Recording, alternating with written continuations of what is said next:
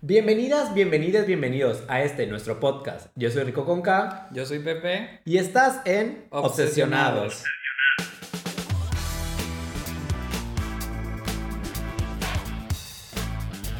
Como saben, este espacio que abrimos es para tocar temas que nos obsesionan, pero no quita el hecho de que somos dos individuos que compartimos otras ideas. Entonces, tocaremos a veces temas que nos obsesionan uno más que al otro.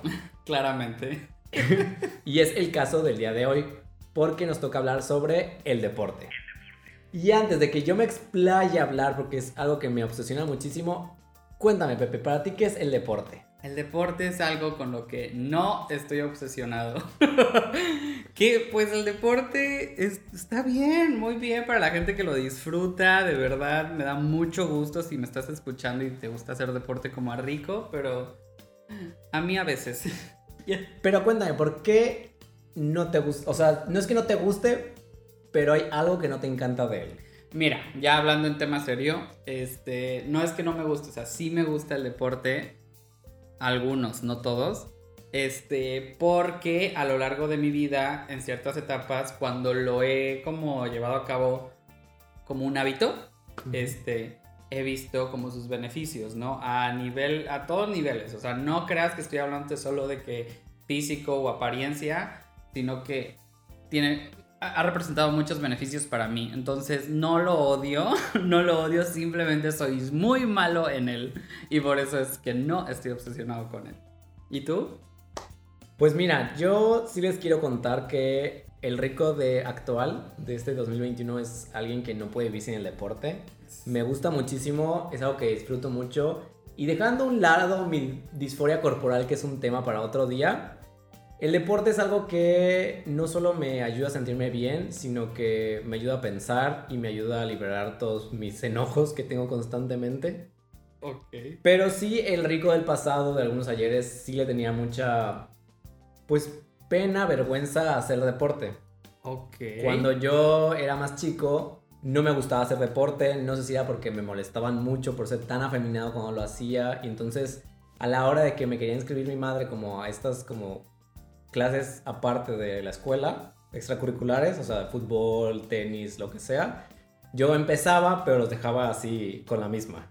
Ok. Y yo siempre ponía, siempre me acuerdo de esto, siempre ponía la excusa de que no quería hacer deporte, a pesar de que solo tenía que cruzar la calle para llegar, eh, porque le daba, me daba flojera cruzar la calle y para mí era mi perfecta excusa para no hacerlo.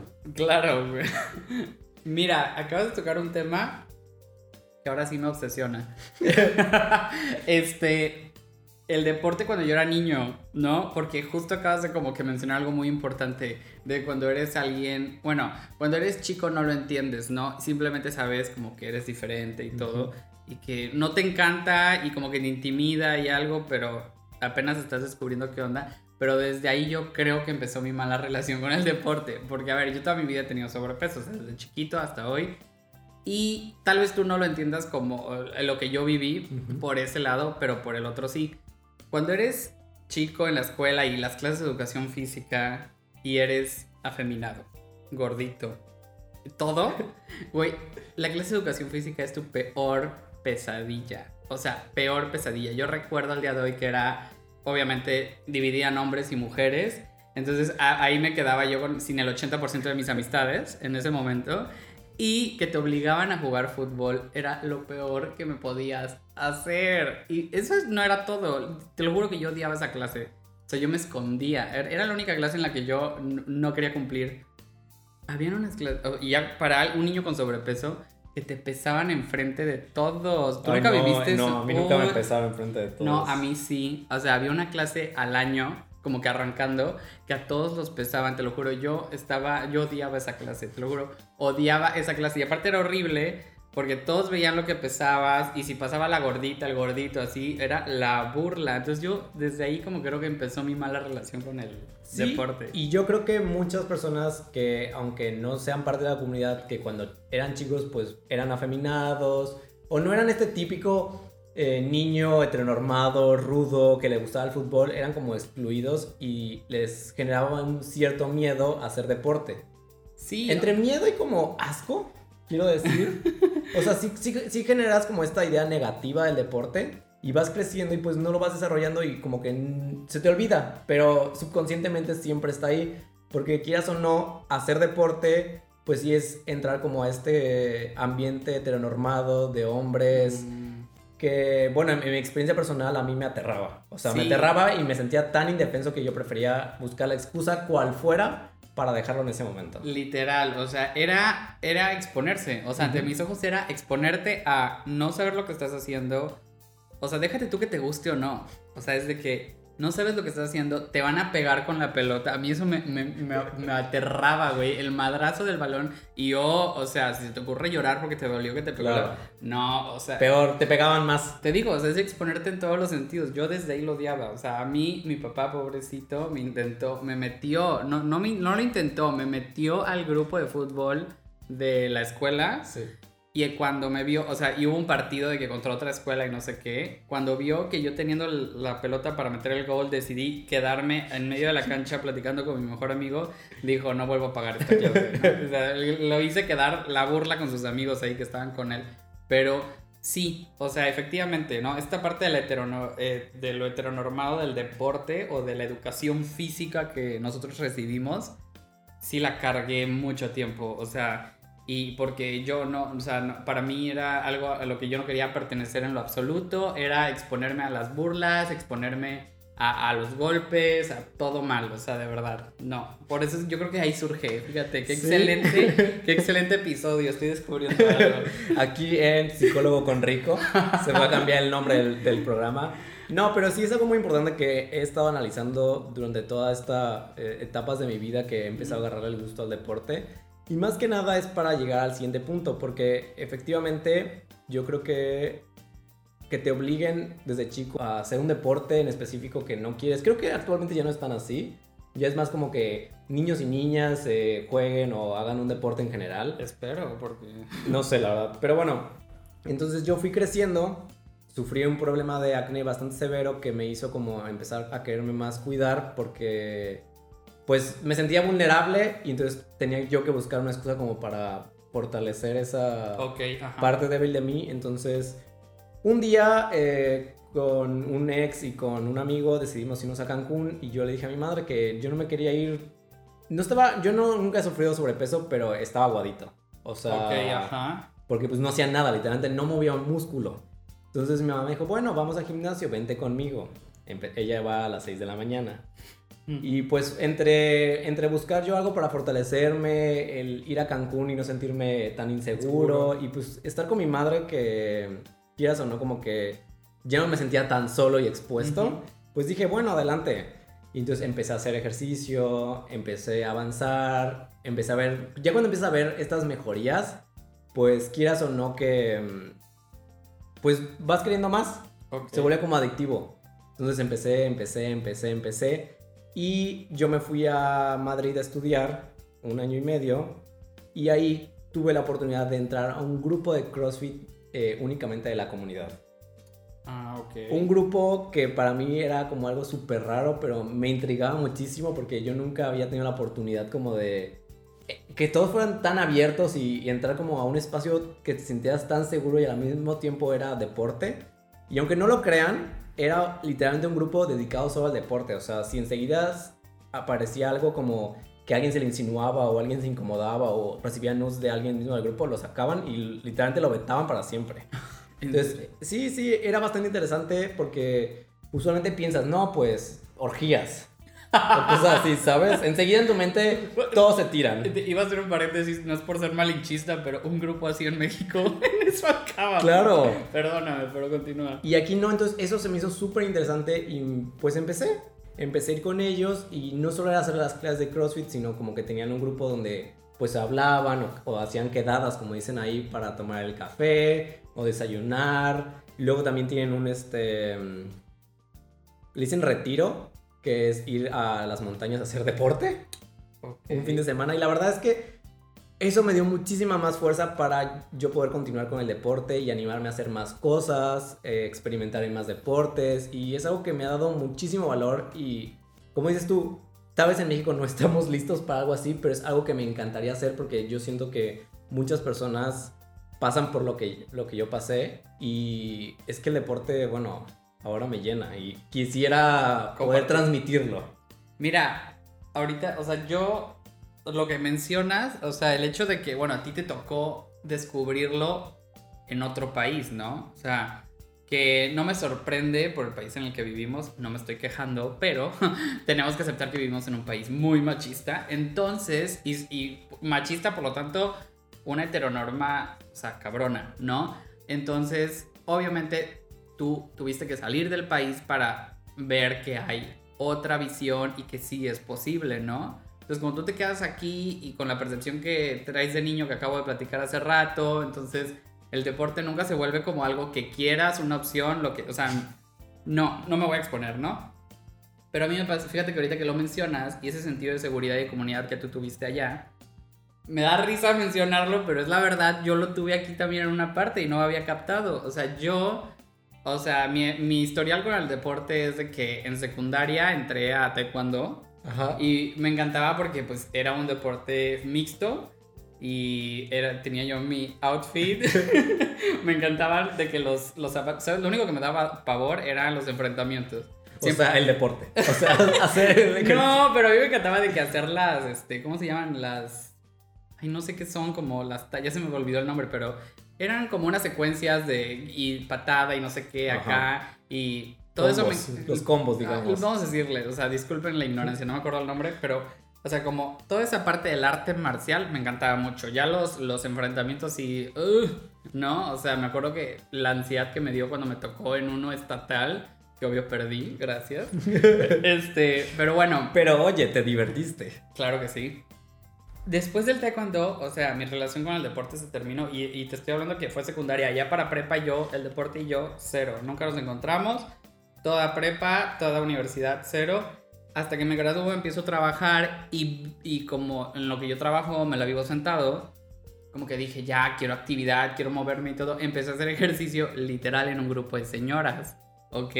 Donde yo iba con mi mamá, iba con mi hermana y cero intimidante. O sea, junto a lo que les acabo de platicar, que era lo que a mí me intimidaba, ahí fíjense que encontré comodidad porque son señoras, yo tenía cuerpo de señora, Peinado de señora, actitud de señora. me la puso poca madre con las señoras. Entonces, la verdad era padrísimo porque, te- no, o sea, si llegaban a ir hombres eran como yo, güey. O sea, que, que no buscaban, uh, deporte, sí. macho, masculino, ¿sabes? Entonces, eran ejercicios que poco a poco fui como aprendiendo a querer, ya me gustaba ir, o sea, sí agarré esa comodidad que tú tuviste allá en España en el grupo. Y no lo había... Estoy, estoy descubriendo muchas cosas aquí. Mind blowing esta Sí, conversación. no, me voló la cabeza. Porque sí, o sea, yo ahí tuve ese sentido de comunidad y de seguridad. Digo, ya luego mi hermana dejó de ir, pero yo seguía yendo. Luego mi mamá dejó de ir y yo seguí yendo porque ya, ya me llevaba yo con todos. El entrenador súper, o sea, cero juzgón, ¿sabes? Como de que... Yo creo, yo creo que eso es muy importante. Que el entrenador no sea juzgón, que el entrenador no sea el típico que, que si ve a la guapa se vaya solo con ella. Que el entrenador no sea el típico, ay, es que eres niño, tienes que cargar más. Eso, güey. O sea, porque sí tuve de que un mes. eh, saludos, Ingrid, la que paga gimnasio si no va. Fui con Ingrid, mi amiga, nuestra amiga. Solo es tuya ahora, al parecer. A mí ni me contesta. Contéstale a Rico, Ingrid, si estás escuchando. Sé que escuchas esto. Em, Ingrid y yo fuimos a un gimnasio, ¿no? Duramos un mes. o sea, pero ahí fue donde viví esto, güey. Realmente era intimidante de que tú como principiante intentando agarrar un aparato y luego ya tienes a los demás Sí. ahí como... Güey, o sea, ni, ni se preocupan en ocultarlo. Te lanzan la puta... Y hasta te dicen de cosas y tú así, cabrón, o sea, no ves que Relájate, no notas, sí. no me estás viendo, o sea, te falta... Entonces, esa dinámica es la que a mí me hizo repel a los Claro. gimnasios. Y ya luego encontré este lugar de que les platico, donde se me hizo un hábito, me gustó, no sé qué. Cuando se me acabó con la pandemia, literal. Y no lo hemos podido reanudar, ¿ok? Gracias, COVID. Pero sí, o sea, es muy importante eh, ese sentido, o sea, tener esa comodi- comodidad con el grupo, con el tipo de ejercicio, saber que si no diste el ancho en un ejercicio no pasa nada, porque también creces tú con esa sensación de que Sí. si no lo haces bien se van a burlar de ti, Eso. te van a, o sea, justo, justo. eh, eh, y vas a vivir lo que vives en esos gimnasios, entonces lo crean o no, muchos de nosotros no nos animamos a pararnos en un gimnasio por ese tipo de cosas. Y es muy importante, eh, justo retomando un poco lo atrás lo que decías, que vas y este estereotipo de que te ven feo, te juzgan. Muchas veces eso quiero decirte que sí está en tu mente, o sea, no te están juzgando. Algunos sí, algunos se pasan y simplemente por ser nuevos sienten que son superiores a ti y que los estorbas y que no debes estar ahí. Pero se les olvida que todos empezamos. Todos empezamos por algo. Entonces, yo sí, personalmente, cuando veo a alguien nuevo, no lo corrijo porque no soy entrenador y tampoco quiero quitar ese lugar a la gente que estudia eso. Pero si veo que está en apuros o que no puede cargar algo o que se trabó, sí trato de ayudarlos porque yo me pongo en sus zapatos y, y me gana la empatía en ese, en ese aspecto de yo también estuve ahí, no sabía ni por dónde empezar. Y yo fui al gimnasio muchísimas veces y muchísimas veces lo dejé hasta que fui con mi madre y mi madre tiene un entrenador que es mi entrenador hasta ahorita. Que la verdad es que sí, siempre me dio esta confianza de no pasa nada, lo volvemos a intentar y explicarme y esto y aquello. Y si no podía, nos adaptamos a otro ejercicio. Entonces, todo eso me dio fuerzas. Y luego fui eh, a este grupo en España que su entrenador quiero mandarle saludos, que me movió el mundo totalmente. Se encuentra en Madrid y su nombre es Fabri Orlandi. También ahorita con la pandemia creó la plataforma para seguir haciendo ejercicio por Zoom y pues la verdad es que con eso me mantuve yo creo que vivo porque literalmente ahí sí no salía ni a la esquina, vivía con miedo, pánico y pavor. Entonces sí, la verdad es que él es una excelente persona, es un excelente entrenador, un ser humano increíble y si hay alguien de allá de España que me está escuchando, contáctelo porque la verdad vale muchísimo la pena y tiene una comunidad increíble. Muy bien. No, o sea, digo, yo no conocía a Fabri, pero saludos Fabri. este, dijiste algo, ya.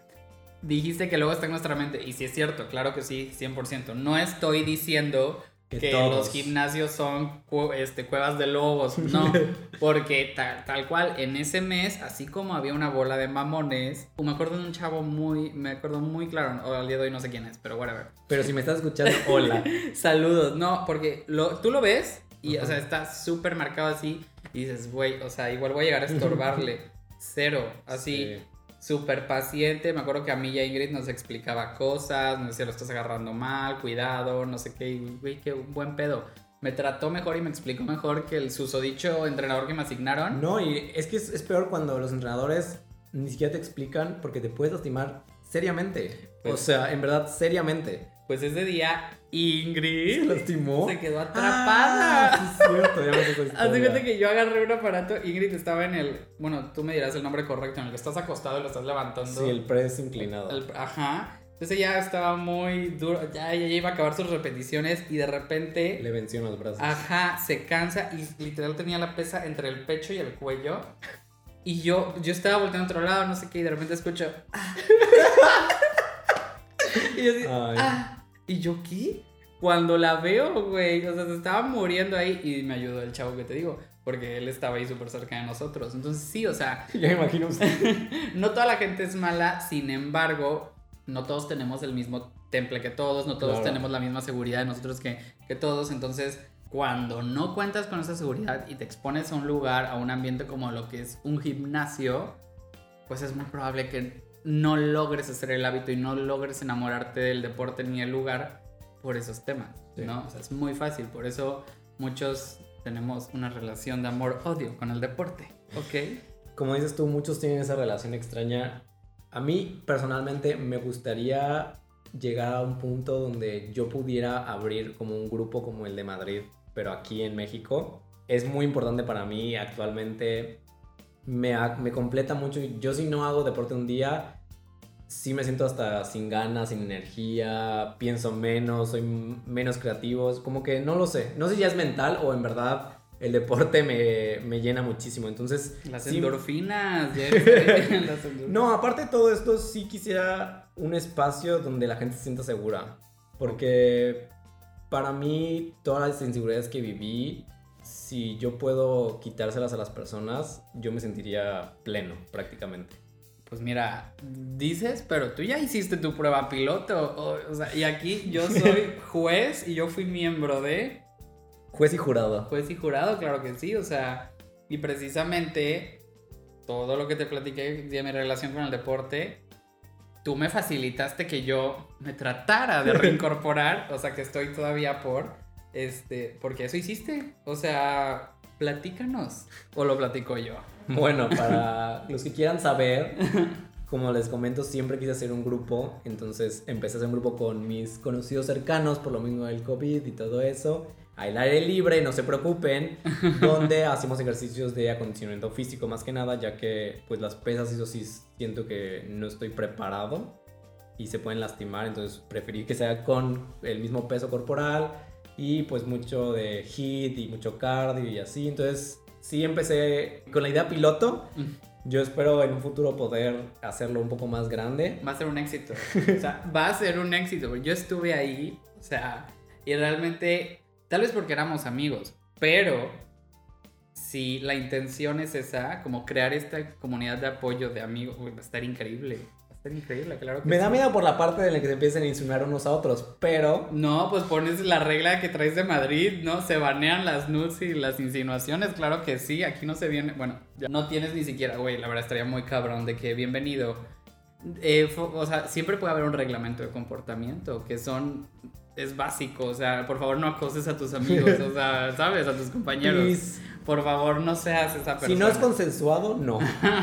o sea, no, porque muchas veces lo es y, y sí es horrible. Digo, a mí nunca nadie me ha acosado, gracias a Dios.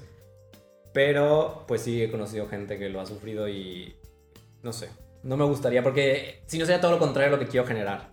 En vez de ser un círculo de apoyo, sería peor y la gente dejaría el deporte y ahora sí nunca lo haría por nada del mundo. Entonces, Tranquilo, no va a pasar, tú hazlo. Igual todavía está en veremos. Si quisiera un espacio porque no voy a seguir metiendo a la gente a mi casa. Más que nada porque, pues, por mis padres. Pero bueno, eh, a toda persona que está escuchando esto y tenga miedo de hacer cualquier deporte o actividad, recuerden que no están solos. Muchas personas pasan por lo mismo y si necesitan hablar o algún consejo o lo que sea, pueden contactar con nosotros a través de nuestro Instagram que es obsesionado y un 2. un poco complicado. Un poco. Ay, no tanto. Ya en cuanto escribas obsesionado te va a salir. Vas a ver. Pero sí. O sea, el punto de hacer este podcast, que siempre que comenzamos Rico lo dice, eh, es eso, abrir conversación. Entonces.